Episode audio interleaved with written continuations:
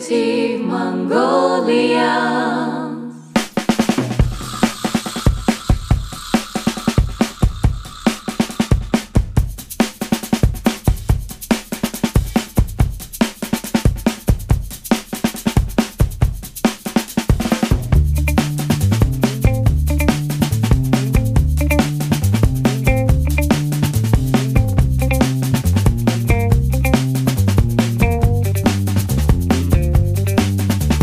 Сайн байцгаана уу Төвшөөгийн подкаст эхэлж байна. За энэ удаа та бүхэндээ маш сонирхолтой хүнийг за тэгээд маш холоос одоо холбон та бүхэнтэй Төвшөөгийн подкастаар уулзуулахад бэлэн болоод байна.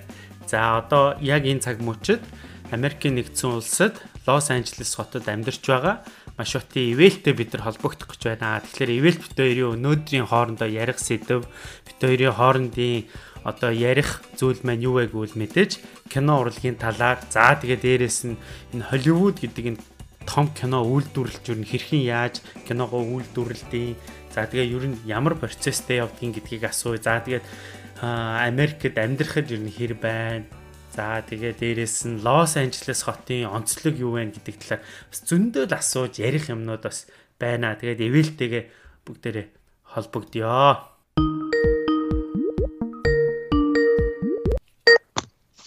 Байна уу? Байна? За сайн байна уу? За сайн байна? За. За одоо наа чинь өглөө болж байгаа юу? Одоо өглөөний хэдэн цаг Өглөөний 10 цаг. За. Энэ Стокгольмд болохоор одоо оройны 7 цаг болж байна тий. Тэгэхээр ерөөсө техник технологи гэдэг чинь ямар гайхалтай юм бэ? Дэлхийн хоёр өнцгөөстэй ингээд уулзвалд учруулж штэ яг нэг цаг мөчөд ямар ч одоо саад бэрхшээлгүйгээр тий. Хаач байгаа хан тэрж болохоор Тий. стаа байх юм шиг. Тий. Нэг бодлоо. Тий. Тэгэхээр энэ энэ энэ сайхан юм бас бидний яг бидний амьдарч явах энэ цаг үед ингээ сайхан бүх болцоо нэгдэж байна. Нэг талаараа бид нар айгүй азтай юм шиг тий. Одоо чи бидний баг байхад бол ийм болцоо байгаагүй шүү дээ тий. Ерөөсөө юм байгаагүй. Тий. Одоо хөссөн үед хаач гадуур дотор явж байсан уцаар тэгэл хүнтэй видео чат хийж болдог. Жохоо үед бол уцаар нэгдэж том байсан шүү дээ. Тий. Би өөр энд бүр айгүй их баярлаад байдгийг. Магадгүй 10 жилийн дараа энэ технологи бүр бүр яаж ч болохыг өгөөсөхгүй мэдэхгүй байгаа даа шүү дээ тий. Бид нар болоо. Тэгин тэгин. Тий. За. За ерөнхийдөө подкаст маань бол эхэлсэн байгаа.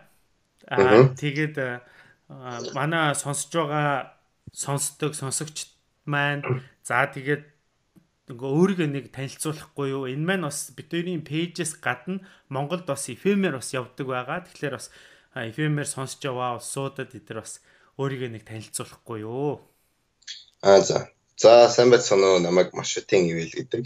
Би Чикагогийн Колумбиг их сургуульд кино найруулагчаар төгссөн 14 онд. Тэгээд Монголд очиж хэсэг ажиллаж агаад одоо Америкийн Лос Анжелес хотод урж ич одоо киного кино мэргэжлэр ажиллаж байгаа. Тийм. Тийм. За Лос Анжелес хотод ер нь амьдраад хэр удаж байна? Энд одоо 3 жил болж байна. Аа. Иргэд сургуулаа төгсчөөд Монголд очиод хэр удсан бэ?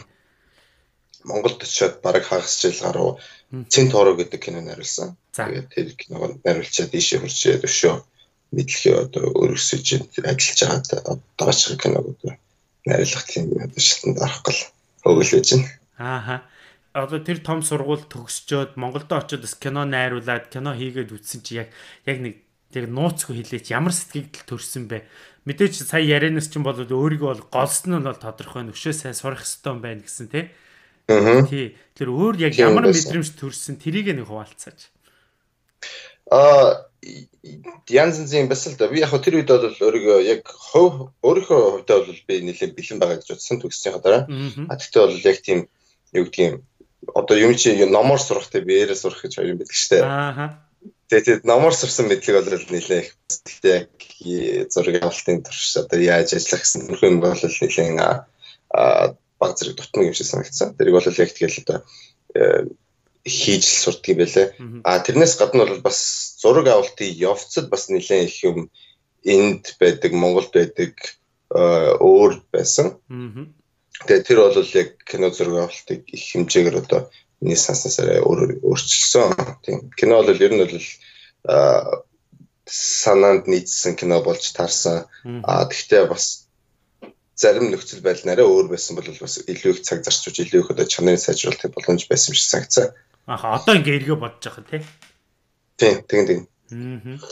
За тэгэхээр би бас одоо сонсож байгаа хүмүүстээ бас нэг тодорхой нэг ойлголтыг бас чамаас бас дамжуулж бас өгмөр санагдаад байна л да. Тэр дундаа бол а би яг чамаас энэ асуултыг одоо яг голчилж асууж байгаа гэхээр чи бол яг одоо манай энэ гариг ертөнц дээр дэлхий гэдэг энэ гариг дээр кино үйлдвэрлэхийн процесс бол одоо номер 1 кино үйлдвэрлэлт бол одоо Холливуд байгаа тий. Яг Холливуудын гал голомтон дээр нь амьдарч ийн дээрээс нь тий сургууль сурсан хүний хувьд энэ кино гэдэг зүйл ер нь яг ямар процессор ямар шат дамжилгаар бүтээгдээд кино театрт энэ жирийн үзэгчдэд очдөг юм бэ нэг дистраллын яг сурсан одоо наана байгаа дистраллаар нэг хэлж нэг товчхон хийж ойлгуулаач. Тэгэхээр яг одоо нэг амарчлах юм бол хоёр төрлийн систем байгаад юм шиг байна. Нэг нь болохоор одоо independent киног одоо яг хов хүмүүс өөрсдөө киног бүх юм хөрөмжүүлж өөрсдөө хийдэг кино. Тэр нь бол ер нь бол арай илүү тийм хууль дүрм гэсэнүүд нь одоо ажил мэдлэн зарчим марчим арай илүү зөөлөн байдаг хүн болго одоо өөрсдөө аргаар байдаг. А нөгөөх нь болохоор яг одоо хүний боддог одоо Холливуудын одоо студио фильм гэсэн тийм одоо төрлийн киноны одоо арга барилга. Тэр нь бол хамаагүй илүү тийм яг ийм ийм байх хэрэгтэй гэсэн их зарчмаа дагаж явдаг. Аа бол хэмжээний хөрөнгө орсон байдаг учраас тэрийг тэгж хөөдөг э, кино юм байна. Тэгээд би Холливуудын одоо тэр төрлийн одоо студио гэсэн э, төрлийн киноны зураг одоо явцыг ярил л да. Ер нь бол хамгийн их цаг ордог юм бол бэлтгэл ажил. Аа ямар нэгэн кино хийхэд бол ер нь бол жил хагасаас 2 жил гаруй болчихж одоо яг зураг авалт бүх юм нь одоо орж кино манд тэгээ одоо зохиол бичиж эхэлж байгаас эхэлснээс хойш а зохиол бичээд бэлтгэл ажил бол ер нь их баг эхний жил нь гаруй болдог. А тэгээ зураг авалт нь өөрөө бол ямар том хэмжээнээс шалтгаалж одоо 30 хоногоос 3 сар гаруй одоо үргэлжлэж болно. Аа. Тэгээд дараа нь болохоор одоо нэг одоо эхний бэлтгэл ажил бол pre-production гэж байгаа. Тэнд нь бол тэгээд development нь болохоор одоо зохиолоо бичиж тэр одоо бүх юмнуудаа бүрдүүлэх. Тэгээд pre-production бол яг зураг авалтын өмнөх одоо юмудаа бүгд юм бэлдээ. Production бол зураг авалт. Аа тэгээд post production бол одоо зураг авалтын дараа аа the pre гэдэг нь өмнөх production гэдэг нь өөрөө тэгээд post гэдэг нь юм дараа гэсэн үг. Тэгээд post production бол зураг авалтын дараа бүх одоо хэлтэй юмнуудаа бүрдүүлж тэгж аа зураг авалт одоо киногоо дуусгаж байгаа тийм одоо процесс байгаа. Аа тэгээд би одоо анх яг төгснөхийн дараа Монголд зураг авалт хийхэд хамгийн том ялгаатай байсан юм гэхээр одоо сургуульд бол одоо ингэж ингэж ийм хэмжээгээр одоо кино хийдэг ингэж удажж гарч ирдэг.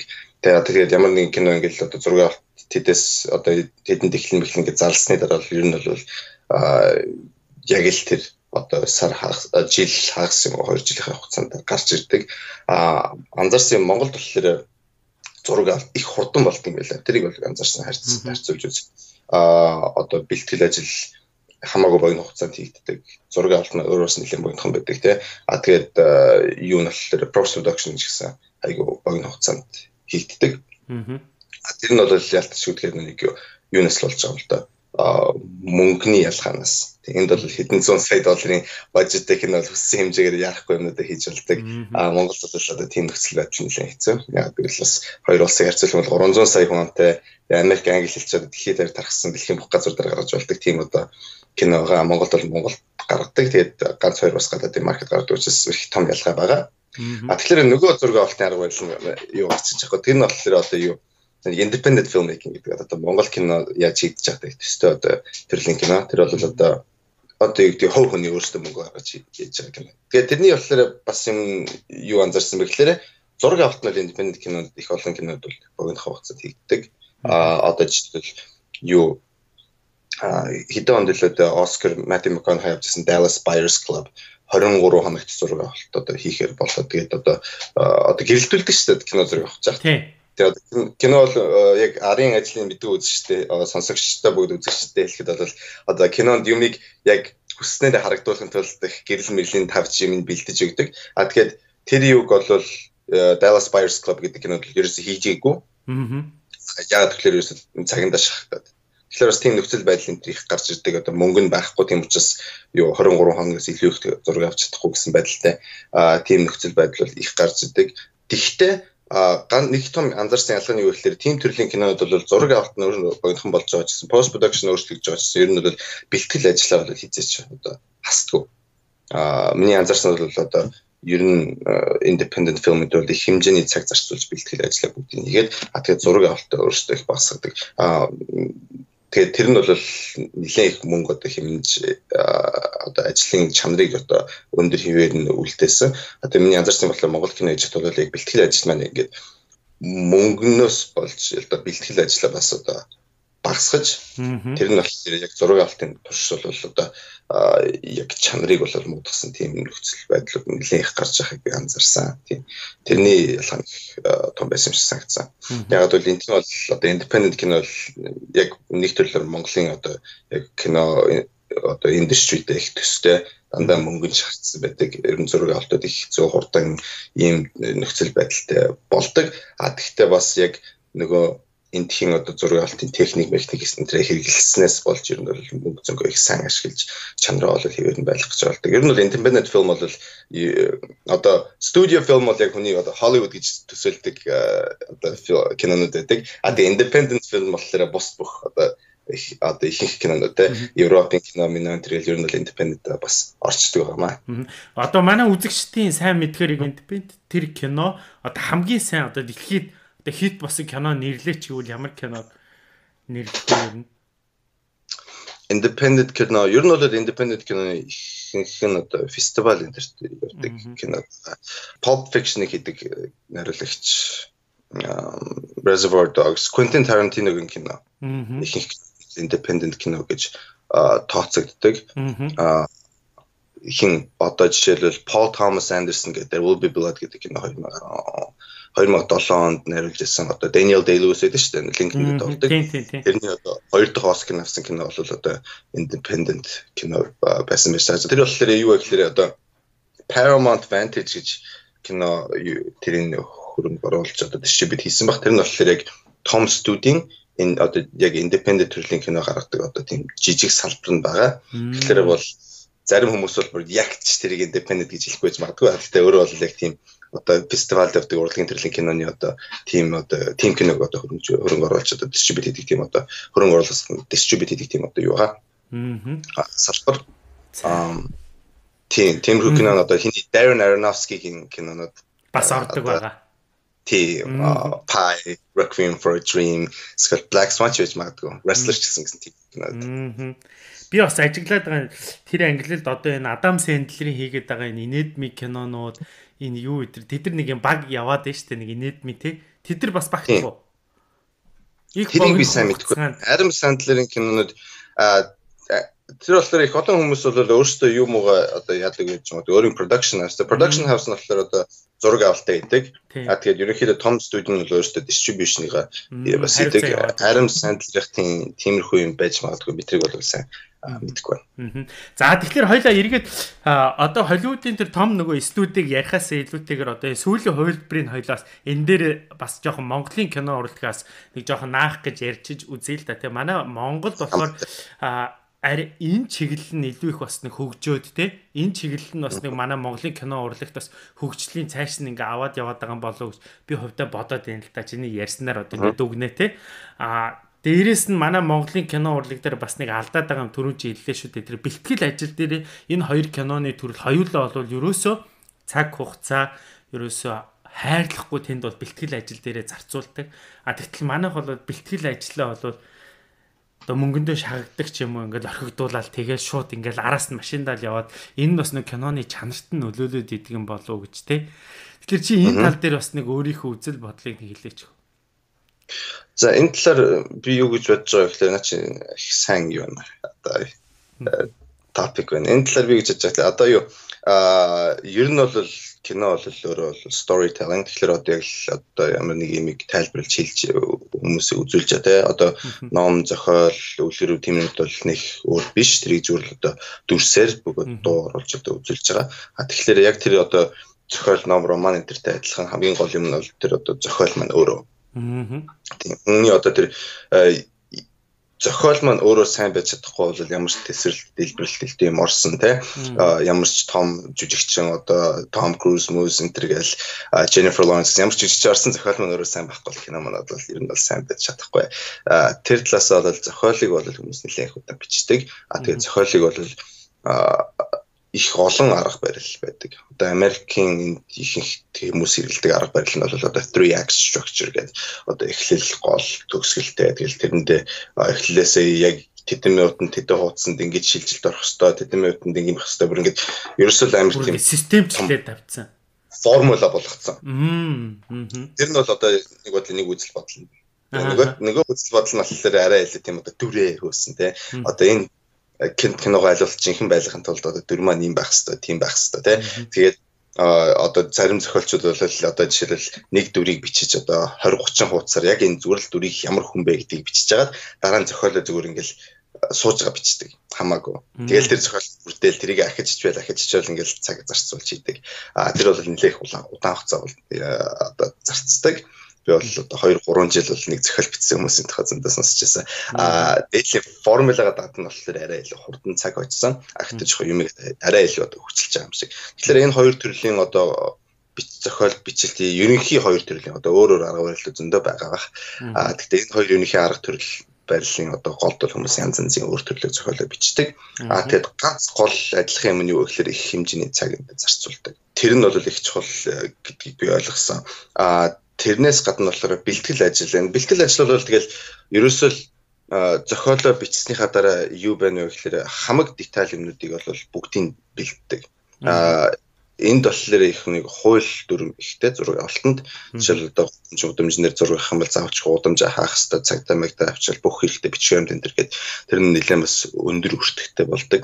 Тэрнээс ч бас юмудаа бүгдийг бүрдүүлж бүх зураг авалтын юмнуудыг мэдэж бэлэн байх бол их чухал байдаг. Аа Тэгээд яг тэр нь ингээд хөрөнгө бол их хэмжээгээр одоо яг хэрэгтэй юмнуудаа зарцуулж хэмнэхтэй ер нь бол зүгээр ингээд их чухал юм шиг санагдсан. Зөв юмдаа зарцуулах нь. Тэг тэр бэлтгэл ажилдаа гол хөрөнгөө зарцуулаад байна шүү дээ, тий. Харин тийм одоо тэр жишээлбэл одоо short list-а гаргаж ирэх зохиолоо бичихтэй. Зохиол нь бол ер нь бол эндээ нэг төрлийн форматтай байдаг. Тэгэхээр одоо яг өөр ингэсэн стандарттай. Аа тэр стандартаа дагаж одоо э, их олон төрлийн одоо 4 метр дагдаг. Тэгээд жишээлбэл одоо кино зохиолоо бүгдийг хэвлээд гаргацсныхаа дараа зохиолдоо өөрчлөлт орох юм бол яах юм бэ? Одоо шинэ зохиолуудыг хэвлэх юм уу? Тэрэн дээр бас одоо шинэ төрлийн юм байдаг. Яг гэвэл одоо 40 дугаар хуудас 41 дугаар хуудсын дунд нь би шинэ юм нэмэх юм бол тэрийг А41 гэж нэрлэдэг. А тэгээд тэр бол 40 41-ийн хооронд өөр өнгийн цаас тавьж одоо тэр зохиолд нэмэлт оруулдаг тий. Тэгэх юм бол яг байгаа зохиолоо хаях хэрэггүй юмнуудынхаа зөв хэрэгтэй юм оруулаад хэрэггүй юм гэж хасаал тэгэж явдаг одоо систем гаргаж ирсэн байгаа. Тэр бол одоо 40 30 40 онд одоо бүрдүүлсэн тийм систем байгаа. Тэгээд одоо зургийн талбай дээр хэн яаж ажилладаг юм бэ? Ялуулах бага хэмжээний цаг оруулж яаж зураг авалтаа сайн явуулах уу гэрэлтүүл мэлтүү. Тиймэрхүү одоо жижиг детальны юмыг бол их сайн одоо боловсруулж бүрдүүлсэн гэж санагдсан. А тэгээд тэр нь болохоор ерөөсөө нэг газар 5 минут хэмнэл, нөгөө газар 1 минут хэмнэл, нөгөө газар 2 минут хэмнэл. А тэгэхээр баг зэргийн хэмнэлт болгон л ерөөсөө л яг зураг дэлгэцэн дээр бол ингээл жоохон жоохноор чанар нь улам сайжирч удаа гэж гарч иж харагдаж байгаа.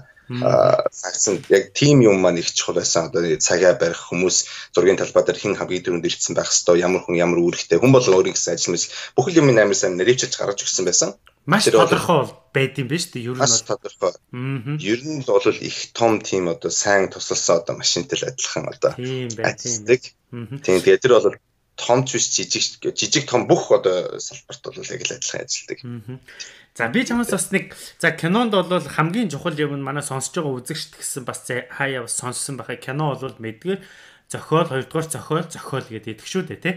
Тэгэхээр би ингээд Холливуудын лаглаг кинонуудыг мундаг мундаг хит болоод байгаа кинонууд ингээд зохиолыг харахаар а эргээд ингээд үзснийхэн дараа үйл киног нь үзэхээр бол үнэхээр хит үнэхээр мундаг кино байгаад идэг.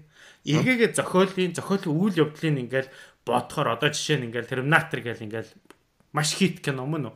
Тэгтэл үйл явдал зохиолын ингээд бодохоор нэг хар гаргийн нөхөр ингээд бууж ирээл нэг хүнийг авраад тэгснэ өөрөө хамгийн сүүлд нэрхийн ургуугаа гоцоолгоод үхэж байгаа те. Тэн дээр амар тийм ингээд үйл явдал гаргаал ингээд ингээд байгаа юм ингээд үйл явдлын бодохоор тийм амар сүртэй ингээд битсэн юм байхгүй шиг санагдаад.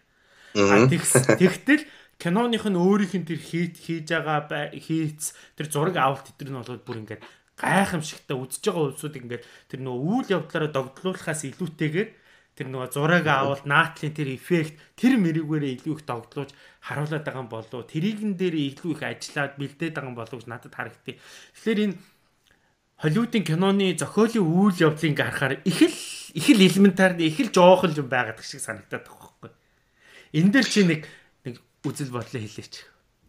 Миний бодлоор бол юу гэдгийг зохиол бичигдэхээ бичигдэхтэй бол ер нь бол аль болох юмыг одоо хялбар юм шиг бичих зориулалтай. А тэгээд цөөхөн юмыг хэрглэж одоо химиг тайлбарлах тийм одоо зориулалтаар бичсэн ч юм уу да. А тэгээд гол юм нь бол одоо дүрээ гаргаж ирэх. Аа. Тэ. Аа одоо юу гэдэг түрүүн бид нар одоо ямар кино хэрэгэл тайлбарлажсан байхлаа artist гэдэг киног ярьжсэн. Тэгэхэд бол одоо нэг тийм сонирн байгаа. Сонин дээр одоо манай гол дүрийн одоо дүр маань нэг эмэгтэйд өмсүүлж байгаа. Тэгээ энэ хүүхэн хэн бэ гэдэг. Тэ? Тэр нэг сониг хэрэглээд эхнэр нь өөрт нь хардж байгаа. Энэ хүүхэн хэн бэ гэд. А тэгсэн нөгөө хүүхэн нь болохоор өөр газар ажил олох гэжсэн чинь бас нэг хүн тэр эмэгтэй бол би ингээд энэ алдартай хүний хажууд ингээд гарцаа гэсэн чинь бас нэг өөр хүн энэ хүүхэн хэн юм бэ? Та бол хин ч шиг одоо гэсэн тийм байдалтай. Тэгэхээр нэг сонинг бол хоёр өөр нөхцөл байдалд одоо хэрглэж шал хоёр өөр хүм одоо үзэгчтэй хүргэж өгч байгаа. Тэр бол одоо юу гэдгийг одоо химнэлттэй зохиол бичих одоо нэгэн юу байгаа. Аа example байгаа. Яг тэрнтэй адилхан ямар ч байсан зохиол бол юмыг аль болох хялбарчиж юмыг үзэгчтэй хүргэхэд хитрхи тийм толгоонд нь хэмжээний информац богинохын хугацаанд хийсэн биш. А тийм мөртлөө тэрнээс бол өөр үзэгч маань өөрөө юмыг бас нэлээд тунгааж авч болохоор тэгэж зохиол бичсэн зохиолууд бол байдаг юм шиг санагдсан. Яг хөө тэгээ social network гэсэн тиймэрхүү их хэмжээний яриа мэрэ энтертэй бас тийм нэлээд олон юмтай зохиолууд бас байгаа. Жишээлбэл одоо хин маань Christopher Nolan маань одоо Inception энэ төргээл тиймэрхүү одоо Interstellar гэсэн кинодэр нэлээд их информацтай кино байдаг. А тэгтээ бол тэр кино бол асар их хэмжээний одоо информацийг үзэгчтэй 3 330 минутаар хүрэхин тулд тэр бүх юм айл болох одоо илүү шахаж хялбар болгож өгдөг. Нэлээд олон системүүдээр жишээлбэл хэрэгтэй болох ёстой юмнууд яг зүгээр нь үзэгчтэй тайлбарлаж өгөөд тий тэгээд дараа нь цаашаа одоо бэлдэж ярддаг ч юм уу тийм юм шиг санагдсан. А тэгэхээр дараагийн юм бол нэг одоо акшн гэсэн шүү дээ. Одоо зураг бүхэн үзүүлж байгаа. Тэр бол ерөөсөө зохиолыг л одоо илүү хурцлж үзүүл гаргаж байгаа. Аа. Үйлдэл нь бол а Холливуд бол тэгээд угаасаа одоо энэ энтхийн кино бол бас хаад швэдэг киноны үйлдвэртэй адилхан одоо сайн ч кино хийн, мууч кино хийн том хэмжээний бажетын хэмжээний одоо бажетын кинонууд сайн кинонууд байгаа муу кинонууд ер нь бол одоо хүмүүс одоо Майкл Бэйн хийсэн кинонуудыг бол яг тийм юу болгож ширгэлдэг. Тэгээ одоо муу Холливуудын кино их хэмжээний мөнгө оруулдаг нэлээх мөнгө олдог одоо Transformers энэ төр сүүлийн Teenage Ninja Mutant Turtles гэдэг тиймэрхүү киног одоо зөв одоо жишээ болгож ашигладаг. А тэрний юу гэхээр зохиолоо бүрэн бүртгүүлээгүй а гэхдээ одоо их хэмжээний акшн оруулсан. Зүгээр л тэр буу шийдэм юугээр л бал бичдэг шүү дээ. Тэгээ үйл явдлыг харахаар үйл явдал байхгүй байгаа гэдэг те. Юу болоод байгааг сайн мэддэхгүй. А тэгээд одоо би би хүмүүстэй үйл хэлдэг гэхээр Michael Bay кинон болохоор дэлбэрдэг юм.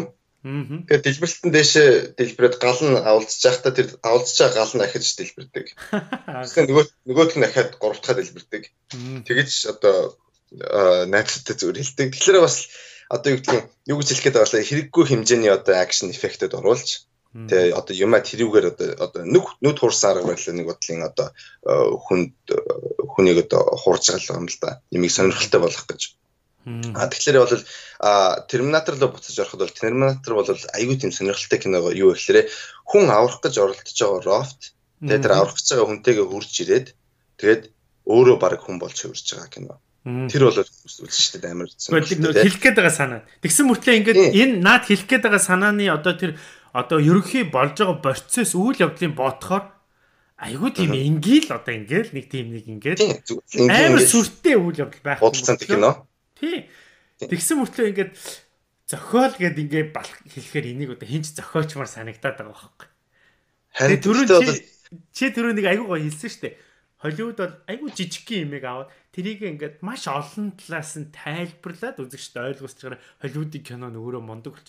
Манайх болохоор амар том үйл явдлуудыг амар сүртэй үйл явдлуудыг ингээд томоор зохиолдоо шингээж авангуудаа тэрийг үзүүлэх гээл тэрэндээ ястай ясарга үзэгчтэй нөгөө төөрүүлээд ингээ кино жоохон муу болоод идэх юм болоо та. Мөн үү? тийм байж магадгүй. А тэгээд ер нь бол бас Холливуудаас одоо ер нь Европ, Европын кино их сайн хөгжсөн байдаг. Тэ одоо Холливуд маань өөрөө бол ерөөсөө Францын баг баг л Францын киноны одоо индастри дээр хамгийн их хүн үндэслэж гарч ирсэн. Тэгэхээр бас их олон газар зөндөө олон гоё төрлийн одоо кино ба. Гэхдээ миний бодлоор бол Монголд бол зохиолчд киночд бол одоо тийм чадварлаг хүмүүс энд байгаа. Авьяастай чадварлаг хүмүүс. А гэхдээ тэр хүмүүст маань одоо зарим одоо нөхцөл байдлаас шалтгаалж яг юм маань илүү одоо юу гэдгийг байх чанартайгаа адилхан чанартай хийгддэг юм шиг надад санагдсан. А тэгэхээр тэрийг бол одоо Европын ч юм уу, Холливуд, Америкийн ч юм одоо эндхийн кино минь дээрс одоо арга барилын илүү их одоо судалж үзээд тэр арга барилыг дагаж одоо зарим юмнуудаа баг багаар одоо өөрчлөх юм бол ер нь юу гэдгийг илүү чанартай кино хүн нөхцөл байдал маань ихсэх байх гэж бодож байна. Тэгээ хамгийн түрүүнд бол миний хувьд бол эхлэх газар маань зохиолоор дээр ажиллах. Тэ тэр бол их олон жил шаарддаг их одоо юмыг базж өгөж тэгж одоо үзэгчдэд үзэж үзэж болохоор тийм хүргэж өгөх кино зохиол бичнэ гэдэг бол бас хэцүү юм байдаг юм билэ. Тий. Яг одоо наан цаанаа ингээл үйл явдалтай ингээл хайр майрны тухай иймэрхүү ингээл янз янз юм яасан кино байгаа гэвч одоо сайн киноныг бодлын их олон юмыг ингэж давхарлаж хийсэн байдаг тий. Миний одоо хамгийн дуртай кино бол There Will Be Blood гэдэг одоо түрүүн ярьсан 2007 онд Оскарт нэр дэвшиж чаад No Country for Old Men гэдэг кинод хачигдэж No Country for Old Men нь бол шилдэг кино болж тодорсон Оскар дээрээ. А тэгээд тэр хоёр кино хоёуланд нь би их дуртай. Тэгээд тэр кино киног үзэх болгонд ерөөсөл баг өөр кино үзэж байгаа юм шиг байдаг. Яг тэгвэл одоо яг No Country for Old Men өөрөө бол яг тийм юу байгаа юм л та. Одоо яг traditional зохиол. Аа.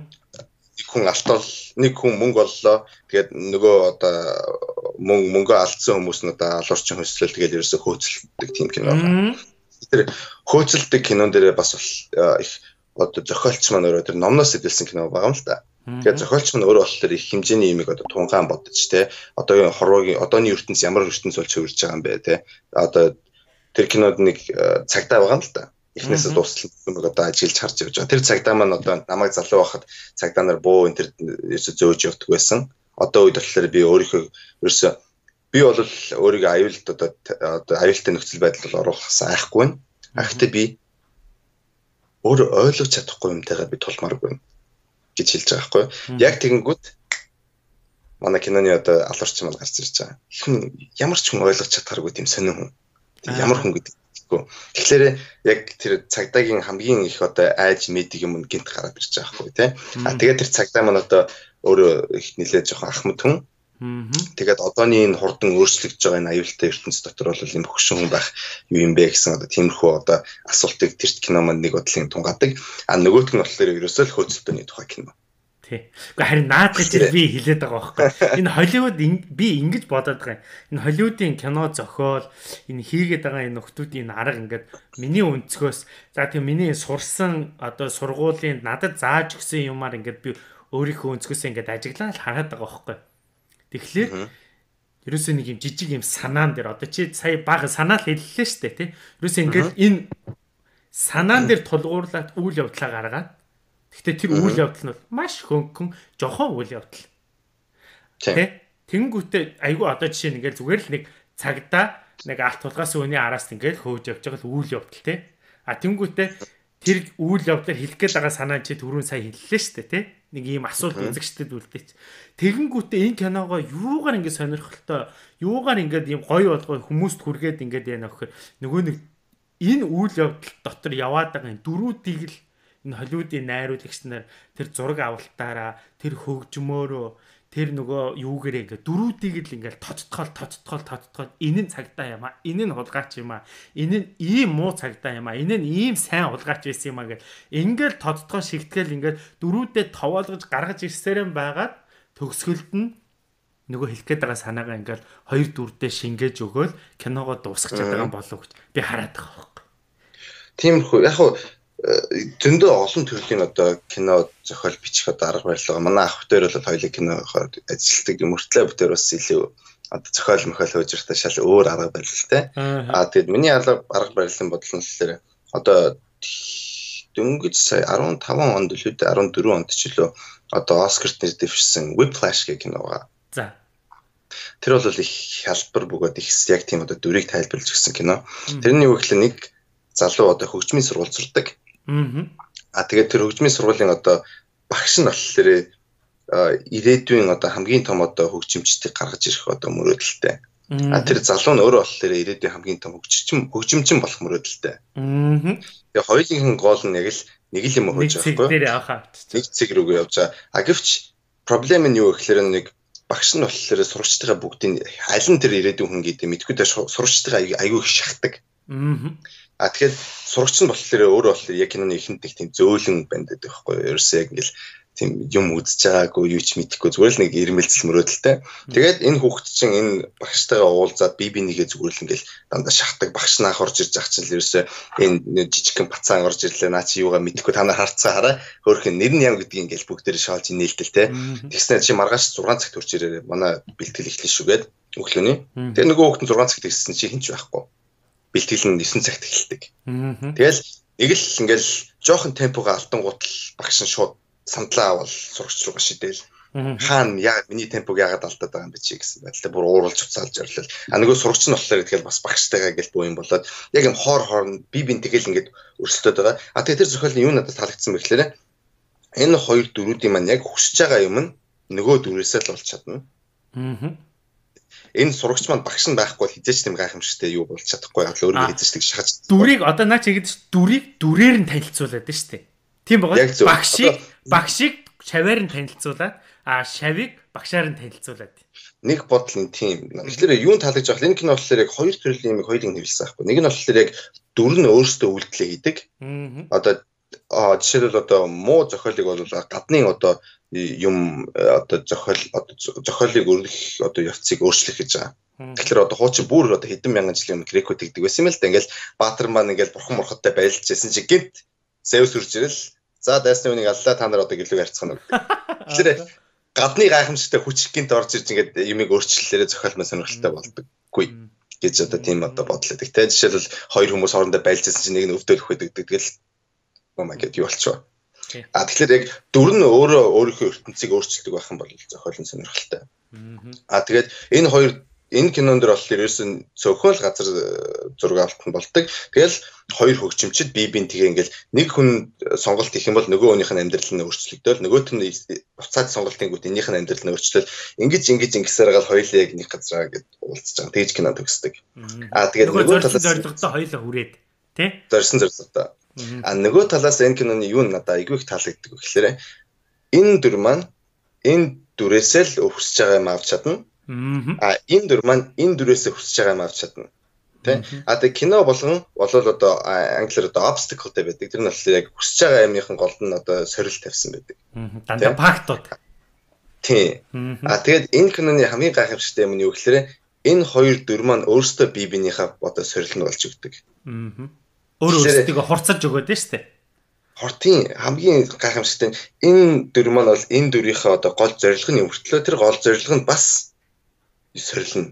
Аа. Тэгэхээр тийм төрлийн кино яаж хийх юм бэ гэсэн одоо нэг нэг бодлоо те. Тэр нь бол гайхамшигтай те. Яг тэгвэл багш нь байхгүй бол энэ хөлтөл хязгаарч гайхамшигтай хөгжимчин болохгүй. Аа тэгээд багш нь байгаа учраас яг энэ кинонд одоо манай дүр маань энэ гайхамшигтай хөгжимчин бас болж чадахгүй одоо ингэ зовоод байж байна. Тийм. Тэгж жагаад энэ хоёр хүн чинь хоорондоо харьцсараад одоо төгсгөлдөө бол яг одоо хүссэн зорилготой очиж байгаа. Тийм одоо тэр байдлаар бол ерөөсөө кинонд болж байгаа бүх үйл явдал бол яг л энэ дөрүүдийн сонголтууд өгдөг. Дөрүүд маань энэ сонголтоо хийгээд өөрсдөө өөрчлөгддөг.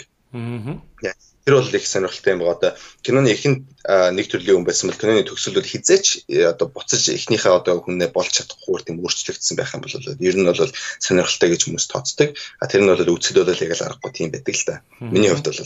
За. Тэгэхээр яг дүрээд гаргаж ирсэн тийм сонирхолтой кино бол одоо юу гэж whiplash гэж би боддгийн. Аа за. Тэгэхээр чи тэрийн одоо яриг сонсож байгаа. За киноны талаар бас сонирхдаг тийм үзэгчд ах юм бол энэ кино зохиолын талаар бас нэлээд сайн мэдгэтгүн авсан байх гэж би бодож байна.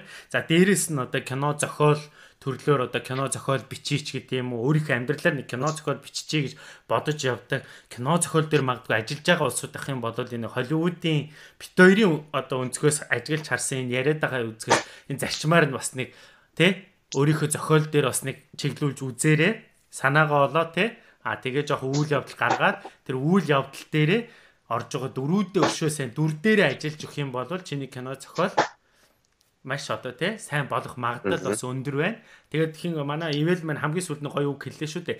Зохиолын ихэнд гарч байгаа дүр төгсгөлтөө яг ихэнд гарч байгаа шиг адилхан байх юм бол тэр кино нэг тийм онц биш. Бүр шал өөр болоод дуусах юм бол тэр бол бас нэг нууц жорн байгаад байна шүү дээ. Энэ бол best кино болох магадлал өндөртэй гэж те. Тэгэхээр та бүхэн ингээ бас өөрийнхөө өөрсдийнхөө дотроос лаг болсон гэсэн кинонуудаа эргээгээд бодороо дөрүүдийн бодороо. Тэгэхээр ийм байгаа. За одоо дахиад кинотой холбогдуулаад бас нэг хоёул зохиолын тал дээр нэлээд ярьлаа. Одоо киноны бас нэг сонин гайхамшигтай юм байгаа. Кино зөөлөн хүч гэж нэг яриад байгаа шүү дээ. Өмнө киноны зөөлөн хүчний талаар чиний бас нэг бодлыг би сонсомоор байна. Үзэл бодлыг те. Энэ кино арт түмэнд яаж нөлөөлж байна? Тэр дундаа Америкийн одоо энэ кино үйлдвэрлэж байгаа энэ Америкчуудад Америкийнх нь энэ Холливуудын кино яаж нөлөөлж байна? Тэ?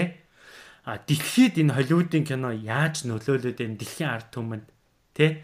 А киногоор дамжуулж Америк дэлхийн одоо энэ арт түмнийг яаж өөрөвлүүгээ татчихээн энийг нэг ажигласан ажиглалтч гэдэг юм уу харж исэн юм байвал нэг хуваалцаач.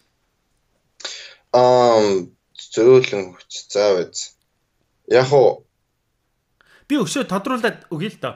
Одоо жишээ нь миний ажиглаж хамгийн том Холливуудын ажиглаж байгаа миний одоо юу гэж мэдээж том том продакшнууд бол энэ гаргаж байгаа киногоор дамжуулаад бол мэдээж энүүгээр бол маш их одоо аялал жуулчлалыг татж байна. Нэгдүгээрт. За энэ бол одоо ингээ бас л ингээ дэлхийн ард иргэдэд нөлөөлж байна. Хоёрдугаарт Америк гэдэг орон өөрөө хамгийн бест орон юм а гэдэг киногоор дамжуулж яагаад гэвэл дэлхийг Америкийн бааtruуд авраад байдаг. Тийм үү? Яагаад энэ Францын хүн гарч ирээ аварж болов Америкийн кинон дээр? Тийм биз дээ. Яагаад герман хүн очиж аварж болоогүй? Америкийн хүн дэлхийг авардаг тэгэхээр Америк хүн гэдэг юм бест хүн юм а гэдэг цаагаараа хэлээд байна тийм За тэнгүүтээ үндэсний лаглаг баатруудыг гаргаж ирээд байна. Өнөөдөр Америкчууд киногоор дамжуулж тэр баатруудаа дамжуулж одоо дэлхийн бүх одоо Spider-Man, Superman тий одоо Марвелын бүх баатруудыг жоохон хүүхдүүд бүгд тэдний баатар шиг болох гэж байна. Тэр баатрууд нь гарч ирээ дандаа сайн юм хийдэг. Тэр үлгэр дуурайл болдог. Энэ ингээд өөрөө ингээд Америк хүүхдүүдийг, дэлхийн хүүхдүүдийг ингээд цаагаараа ингээд ингээд бас нэг ингээд нэг хүмүүжилт нь ингээд нөлөөлөд байна тий.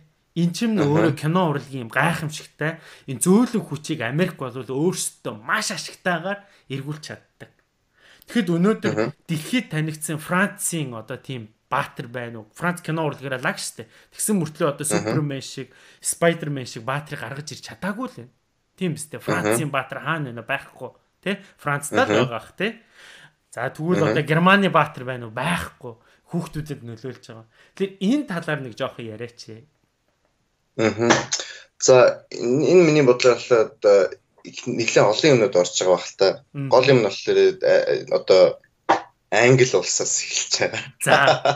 Түүхийг бодох юм бол те англи улсаас өөр айгүй их одоо Great Britain гэдэг айгүй их газар одоо колон байгуулж ирсэн. Тэрүүгээрээ болж одоо англи хэлийг дэлхийдээр түгээсэн байгаа. Тэгэхээр яг цаанаас одоо Америк улс маань өөрөө бусад улстай харьцуулахад ямар давуу тал байна вэ гэхээр түгээмэл хэлтэй. Нэгдүгээрт. Би нэг бас хүмүүстэй ярьжсэн те одоо хятадын одоо кино индастри их хурдан хөгжиж байгаа. Яг юугаар бол мөнгөөр бол одоо Америкаас илүү их хэмжээний орлого одоо ордог хятад тийм. А хятадын одоо дэлхийн маркетд орох ганц толон олон проблемуудын нь одоо нэг нь бол хэл байгаа. Яг бол одоо хятадын одоо Cantonese Mandarin гэх хэлүүд маань бол одоо юу одоо дэлхийн бус томнуудаар Америк англи хэл шиг түгээмэл биш. Тийм болохоор өөр газрууд гаргахад хэцүү байдаг. Гэвч англи хэлээр хийсэн киног бол дэлхийн хаач гаргаж болно хүн болох үздэг. Яг л ерөөсөл хүмүүс англи хэлийг сонсороо сурцсан. Аа. Яг э, тэр бол ерөөсөө хамгийн түрүүнд одоо юунд нь тарахт нь одоо амархан болгож өгч байгаа юм. Нэг хамгийн том даваа тал нь тий хамгийн том даваа тал нь ерөөсөлтөө түгээмэл л дээ. Хүн болгон л одоо тэрийг одоо сонсч болохоор үзэж яхав. Тийм ч болоод одоо их хэмжээний одоо хятад инвесторууд те шинэ киноны одоо том том компаниуд Америкийн одоо англи хэл дээр гарч байгаа кинод хөрөнгө оруулж байгаа. А тэр кинод нь болохоор хариуд нь болохоор баг зэргийн хятад метод дөрүүд оруулж байгаа. Арталт нь хятад бичиг энэ төр янз янзын кинодэр одоо гарч ирдэг те Transformers энэ төр гэсэн том кинонууд одоо Fast and Furious энэ гэсэн кинод бол одоо янз бүрийн одоо хятад элементүүд орцсон байдаг. Тэр бол яг одоо цаанаас зөндөө хэмжээний хятадын одоо инвестмент орж байгаа. Тийм болохоор ерөөсөө American industry бол film industry яасан ч бол ер нь их том одоо индустригаар байж үлдэнэ. Яг л ерөөсөө нөхцөл байдал нь бол тэр том нөхцөл байдал хийж өөрчлөгдөхгүй учраас хэл бол ерөөсөө Америкт байгаа нэгт. А нөгөө талд болохоор яг тийм ямар төрлийн кино хийж байгаа Тийм. Аа хуучин бол одоо жишээлбэл юм энэ төр үсгэд одоо би жоохон пост амьдарч ирсэн л да баг хэмжээр. Пост болохоор Baywatch гэдэг нэг ТV шоу байдаг гэсэн да. За. Одоо далайн ирэг дээр одоо би би авардаг одоо хүмүүс ажилтдаг. Тэгээд нэгэн аа яа Hasselhoff те ямар David Hasselhoff билүү? Амар лаг битээ залуучууд гүүгээл үү? Тий. Юун дээр гүйлтэй. Дөнгөсөө нэг хинттэй Dwayne Johnson кино орсон. Одоо тийм ТV шоу. Тийм. Тэр нь хуучин нэг пост гардаг байсан. Аа тэгээ тэр ТV шоу болохоор Польшид хамгийн том ТV шоуд нэг. Ерөөсөө бүр ингээд одоо Монголд нэг юу гэдэг чинь алтар царайд гардаг байсан. Аа. Яг Польшийн одоо алтар царайд нь Baywatch байсан аахгүй юу? Сон болгон үздэг. Тэгэхээр тэр нь яг одоо ихлээр яг тэр үед бол ингээд юу гэдгийг баатруудыг их том гаргаж ирэхтэн чадвартай тий. А тэгээд анх бол миний бодлоор бол юу гэдгийг а эхлээд бол яг 70-аад онд 80-аад онд бол их хэмжээний одоо өөр өөр төрлийн кинод гардаг байсан байгаа. Нэг түүхэн гарах юм бол яг л Европ, Европ, Монгол зонголтой адилхан. А тэгээд United Artists гэдэг одоо Charlie Chaplin тэрийн хамт гаргаж ирсэн кинон дээр Heaven's Gate үлээдэг гэсэн киног Michael Cimino гэдэг найруулагч найруулад. Аа Тэгэхээр нэг бажетасаа хитрээд амар том кино ичихгүй. Нөгөөх нь баг эхнийхээ одоо нөгөөдхөө эволюшн чинь 5 цагийн урт кино болж таарад. Тэгээд кино нь одоо үед ер нь сайн кино гэж тооцогддог ч гэсэн тэр үедээ тэгж тооцогдоогүй. А тэгээд ерөөсөө ямар ч орлого олоогүй гэж байна. Тэгээд United Artists гэдэг 1940-од гаруй он жилдээ оноос 70 80-ад он хүртэл одоо байжсан амар гайхамшигтай Charlie Chaplin хүртэл тэр одоо компаниг байгуулахад тусалж байсан team компани маань банкрот болсон байгаа байхгүй юу? Оо за за за. Тэгээд банкрот болсноос хойш одоо студионууд тийм янз янзын рисктэй кинонууд хийхээ байгаад Тэгээд аль болох олон хүмүүс үзэх одоо тийм хөрөнгө оруулах амрах төрлийн кинонод хийхээр болоод тэр нь бол олон янз янзын үзэгчд үзэгдэх хэтэрхий олон тийм юмнууд оруулаагүй ерөөсөл хялбар үзэхэд амархан тийм болоод тэгэн гүчин одоо орчин үеийн big budget кинонод одоо хийгдэж эхэлсэн байгаа. Тэрнээс хойш бол их хэмжээний хөрөнгө оруулаад айгүй том гайхамшигтай дөрүүдтэй амар том адал явдалтай тийм том том кино гарч ирдэг. Тэгэл тэр том киног бол Америкт гаргаад тэгээд дэлхийд явдаг. А тэгээд тэр ерөөсө өөр хаач одоо тэгэж бажеттай гаргаж чадхааргүй тийм том кино гаргаж эхлэнгүүт чинь ерөөсө хүн болгоно гэсэн. Тэ. Тэгээд одоо үед бол бүр их тэрийг яасан. Тэгэхээр одоо орчин үеийн гарч байгаа тэр Transformers Fast and Furious энэ сайн анзаарах юм бол ерөөсөө хэлийг ойлгохгүй байсан ч гэсэн үдгч маань тэр киног ойлгохоор тийм төрлийн кинод хийдэг болсон. Ягаад гэвэл ерөөсөө аль болох дэлхийн маркетыг аль болох ихийг одоо барьж авах тийм зориулалттай кинонод хийдэг. Ялангуяа одоо хятадын маркет одоо их том бол одоо өсч гарч ирж байгаа тийм үедээ. Тэгэхээр Америкт нь бол яг өөрсдөө киногоо бол их ялангуяа том том кинод бол олон үзэгчд хүрэхээр бэлдэж хийж өгдөг Тэ хэлний давуу талтай а тэгээд бажетийн давуу талтай байдаг. Одоо тэр готоор гурван юм хэрэглэл дэлхийд авир хэмжээний кино ордог. Тэрийг ч одоо жоох хүүхдэд үзээл өдөр болгон ерөөсө үзсээр байгаа тэрэндээ угаасаа дуртай болоод одоо юу гэдэг тийм нэг тийм эргэлт одоо гараад ирцэн. Жоохондоо бид нар энэ Америк кино үзээд тэгээд дараа нь бол том болохоор энэ киногоо ерөөсөл үзэх ёстой гэдэг одоо юм сэтгэхүй толгонд орцсон. А эдгээр нь болохоор биднэрт үзэхэд илүү амархан кино ингээл улам улам ингээл хэл мэд хэл мэдэхгүй ч гэсэн одоо үзээд хахад амархан кинонод хийдэг. Тэгэхээр яг тийм нэг юм ритмэнд орсон юм шиг санагддаг. Одоо тэгэхээр нөгөө Баатруу чи одоо бүр одоо үед бол бүр алаа ичиж байгаа шүү дээ. баатрууд нь киноныхын тэр баатрууд нь нөгөө үзэгчтэйгээ хамт өсөө яваад шүү дээ. Одоо жишээ нь Harry Potter-ийн зурлыг харахгүй тий. Намайг жоохон байхад л Harry Potter-ийн баатар ингээл зүрхэнд хоногссон. Одоо ингээл надтай цуг хамт тий яг нэг үеэр нь ингээд авч явж байгаа байхгүй. Харин тий. А тэгвэл одоо ингээ Marvel-ийн баатрууд гээл Тэгэхээр манай киночд кино бүтээдэг улсууд энэ баатар гаргаж ирэх одоо ингээ цаашаа нэг баатрийг нэг гараа нэг кинон дээр гаргаж ирээ хайчих биш юм байна. Хэрвээ тэр төсөөл тэр баатар сайн явчих юм бол ингээ үеэр нь дагуулад хідэн цувралаач тэгээ явж болдгийм байна гэдэг юмыг бас дэлхийн кино урлагт бас оруулж ирээд байгаа юм болов уу гэж би бас хараад байгаа юм. Аа чинь тийм байж одоо бас бас нэг анзаарах юм юу гэхээр одоо энэ юу гэдэг юм Marvel зарлалын кинонууд үзээд байхад бол Marvel-ын кинонд ихэндээ бол ер нь киноны ихэнх үзэгчд маань бол 18-аас 24 насных байдаг. Аа Тийм тэгэхээр Marvel маань анх гарч ирж байхдаа бол яг тэр үзэгчдэд харуулж хөнгөн хялбар залуучууд үзэхэр тийм кино хийж эхэлсэн. А гэвч одоо ингээд юу гэдгийг тэр одоо гол групп үзэгчд нь одоо ингээд жоохон нас нь ахиж эхэлж байхдаа бас өөрөөр одоо кинонууд арай илүү рисктэй хийж эхэлж байгаа юм санагдсан. Тэгэхээр одоо надад Marvel-ийн сүлд хамгийн их таалагдсан кино болохоор шинэ Thor-ын киноога Ragnarok гэдэг. Аа Тэр кинонд болохоор яг тийм independent кино найруулагч э, одоо нийтмийн кино найруулагч болоод тэр нь болохоор фестивал, фестивал энэ янз янзын кинонууд нь орж исэн тийм кино найруулагч болоод тэр үгээрээ найруулсан байгаа. Тэгэхээр үзэхэд бол кино нь шал өөр. Marvel-ын бус кинодаас. Тэр онгоо онгоо үйл явдал амар тийм неон мөн тэртэй. Тэгэхээр Marvel маань өөрөө бол яг одоо хөксөрж байгаа үзэгчтэй зориулж бас арай илүү рисктэй кино хийж байгаа байх гэж би ойлгоод байгаа. А тэдний дараачийн дараа дараагийн плануудыг үзэхэд бол цаашдаа бол кинод аюу их өөр төрлийн рисктэй өмнө хийж байгаагүй кинодыг хийнэ гэсэн одоо амлалт марвел өгсөн байгаа. Тэгэхээр тэр маань бол яг нэг төрлийн үзэгчтэйгээ эхлээд тэр үзэгчтэйгээ хамт нөгөө төрөл нь одоо нас ахиж улам мэдлэгтэй болгоход киногоо ч гэсэн арай илүү хөгжүүлдэг гэж явж байгаа юм шиг санагдсан. Тэгэхээр бас миний хэлэх гээд байгаа юм юу гэхээр одоо үзэгчээ сайн судлах хэрэгтэй Тийм бай. Тэ? Ямар төрлийн үзэстэй. Тэрэндээ зориулж киногээд а тэгээд бас энтхийч бай, монголынч бай, хаач дэлхийн бүх газар хүмүүс үзэгч үзэгчтэй арай ч дутуу үнэлдэг юм шиг санагдсан. Ялангуяа их том хэмжээний кинонд. Юу гэхээр үзэгчдийг арай байгаагаас нь илүү тийм нэмийг илүү бага ойлгондоо гэж бодож одоо хялбар кинод хийдэг юм шиг санагдсан. Тэгэхээр тэрийг бол яавал арай илүү амар юм бэ гэхээр ер нь бол үзэгчд мад ийм групп их байгаа, ийм төрлийн кино сонирхдаг. А гэхдээ би энэ үзэгчдийнхээ юг арай ч уншихаж үйл яах вэ?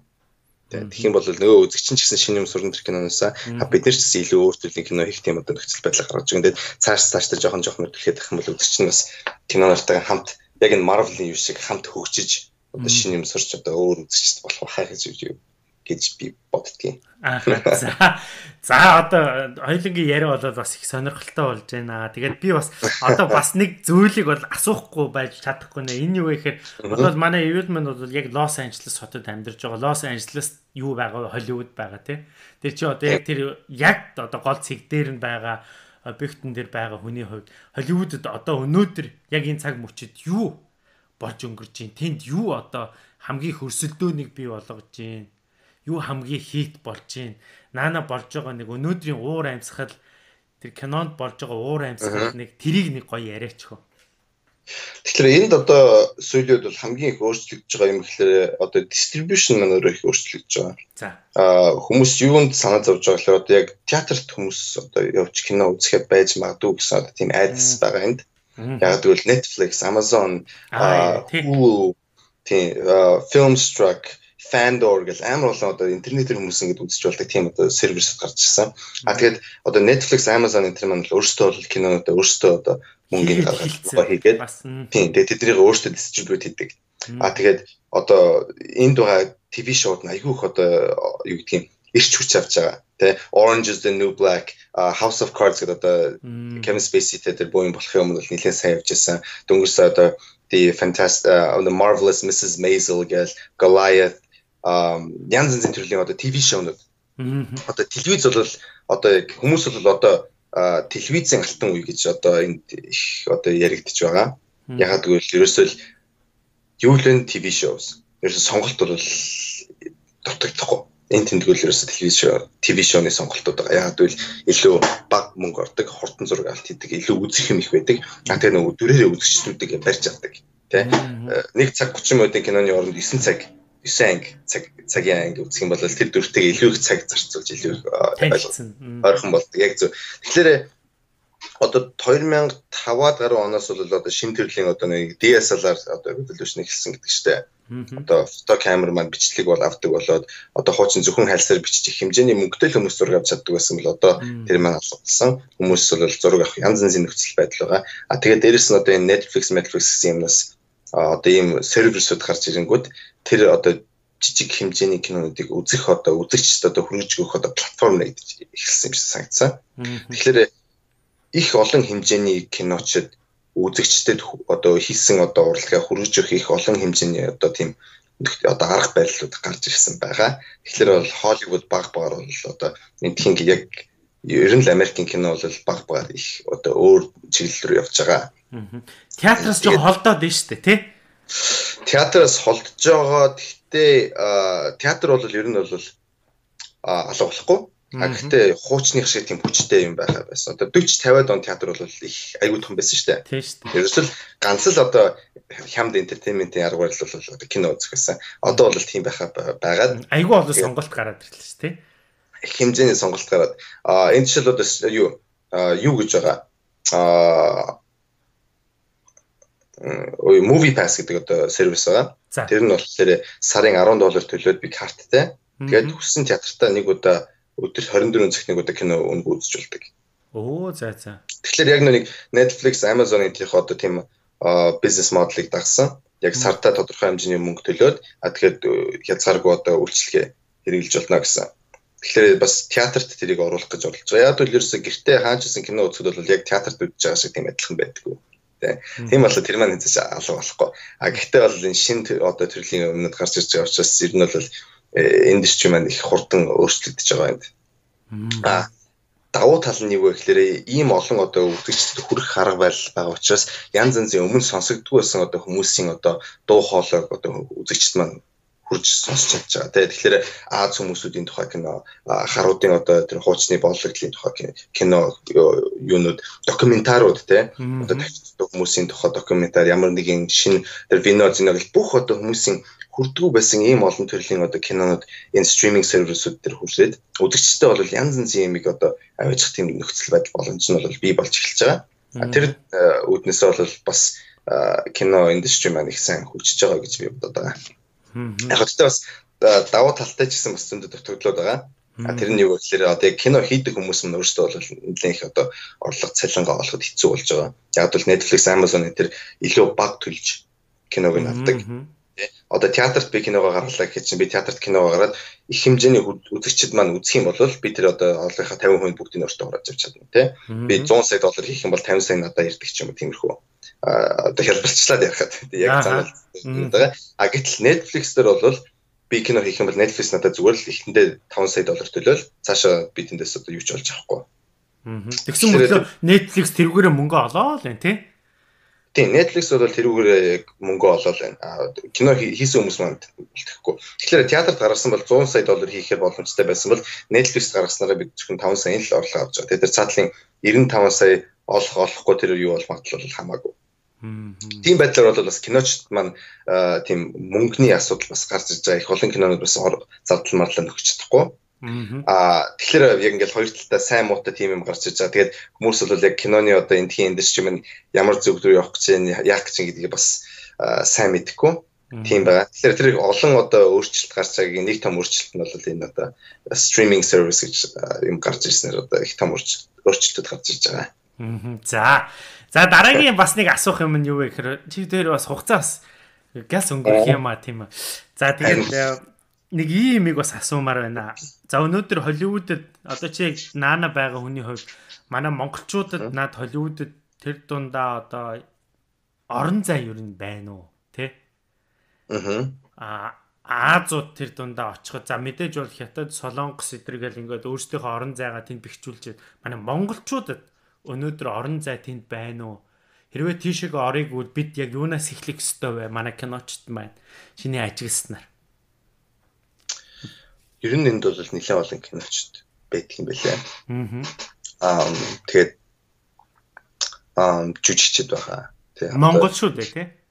Монгол жүжигчд Монгол жүжигчд кино найруулагч продюсер гэсэн хүмүүс байгаа. Дэлхийн олон жүжигчд тийм би түрүүн бас одоо юу сорил бид нар нэг кинонд хийж яхад одоо нэг кастинг жүжигчнээ олох гэд тэгэхэд бол бас Монгол эрэгтэйчүүд эмэгтэйчүүд бол бас тэнд дөрөвт нь бол өөрсдийнхөө юугаа оруулаад би бол Монгол нэр харсан.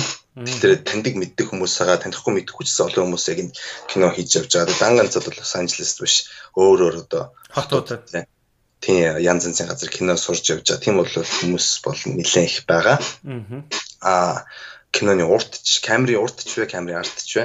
Аа тийм болохоор бол ер нь бол боломж нь байгаа. Тэгээ энд бол дөнгөж эхэлж байгаа хүмүүсийг харсан бас нэлээд олон хүмүүс нь одоо том том телевизийн шоу, кино, мино одоо юу реклам рекламны тэр одоо юунууд дээр ажиллаж байгаа тий одоо зарим реклам хийдэг компани дээр одоо нэлээд сайн одоо позишн дээр ажиллаж байгаа хүмүүс байна ТV шоу тэр кино минь дээр ажиллаж байгаа хүмүүс. Тэгэхээр бол монголчууд бол хийж байгаа.